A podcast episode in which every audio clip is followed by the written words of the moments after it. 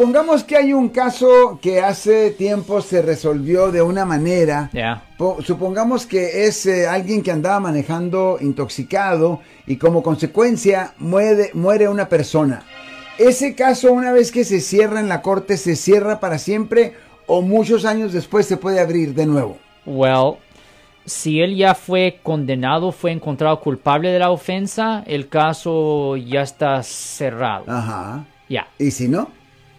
Lo siento por la interrupción, su video va a continuar monetariamente.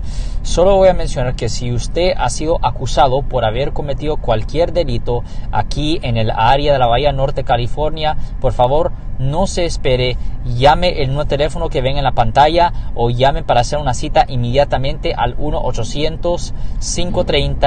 1-800-530-1800. Recuerden, yo soy el abogado Alexander Cross, abogado criminalista aquí en el área de la Bahía Norte, California. Si no fue encontrado culpable, Right.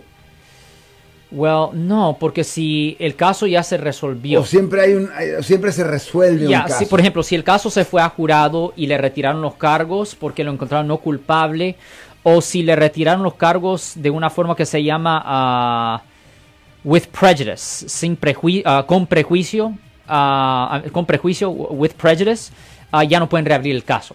Ahí quedó. Y ahí quedó. ya. Perfecto. Bueno, pues damas y caballeros, aquí- Si les gustó este video, suscríbanse a este canal, aprieten el botón para suscribirse y si quieren notificación de otros videos en el futuro, toquen la campana para obtener notificaciones.